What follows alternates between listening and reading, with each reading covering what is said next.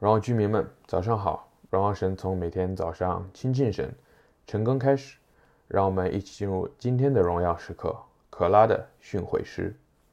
如果啊，你有一直在跟晨更的话，你知道之前我们其实有读过一段时间的诗篇。那因为诗篇很长，所以中间我们中断去读别的经卷。现在我们回到诗篇，我们继续来读诗篇。希望在接下来一段时间里面，我们可以透过学习诗篇，在早上来聆听神对我们所说的话，看到不同的人在不同的境况之下，面对不同的遭遇，他们是如何赞美神的。也同时希望大家可以用诗篇来学会如何导读，如何啊在晨更的时候和神建立更亲密的关系。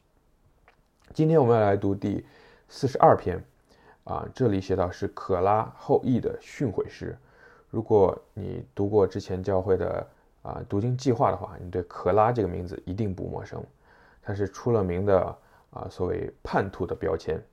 在以色列人从埃及出来，经历了四十年之久，要进入旷啊进入呃应许之地的时候，就在进入之前，可拉利未支派的议员，他带领着二百五十个人造反了。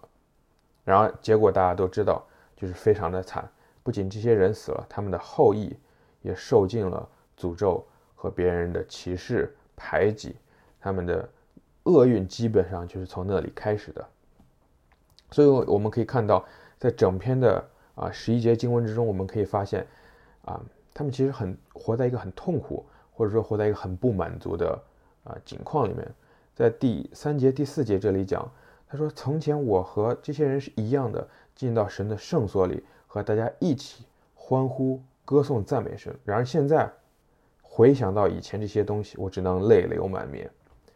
现在我的敌人辱骂我，我的朋友离弃我，我一遍又一遍地问神：“你在哪里？”但是我听不到答案。这是这些人的心声。但是他们做对了一个选择，就是即便我们被神处罚。即便我们因为一些事情没有办法得到我们想要的，但是我们依然选择赞美神。第十一节这里讲：“我的心呐，你为何忧闷？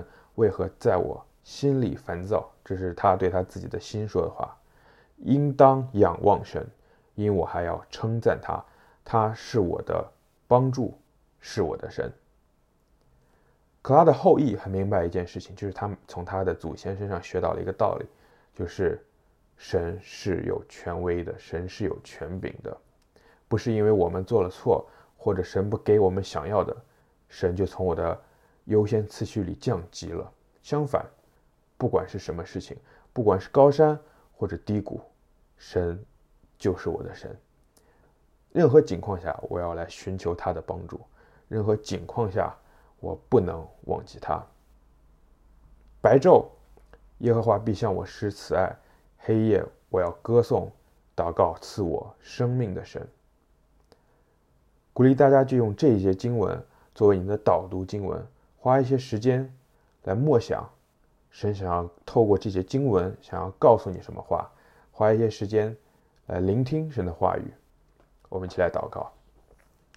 亲爱的主，谢谢你们给我们今天这样子的经文，来提醒我们，我们曾经。可能活在一个很开心，活在一个跟大家一起的环境里。然而今天我可能处在一个失落的环境里。然而不管是高山或者低谷，神你都在。神你白天赐我们啊帮助，晚上我们要来赞美你。我们一晚虽然有哭泣，但是我们早晨也要来欢呼。主，我们谢谢你，让愿你的话语浇灌在我们的心里，愿你的话语真真实实的帮助我们活出这样子的生命来。我们奉耶稣名祷告。阿门，弟兄姊妹们，鼓励你用第八节的经文来做导读的训练。活在神的心意当中，每一刻都是荣耀时刻。新的一天靠主得力，加油！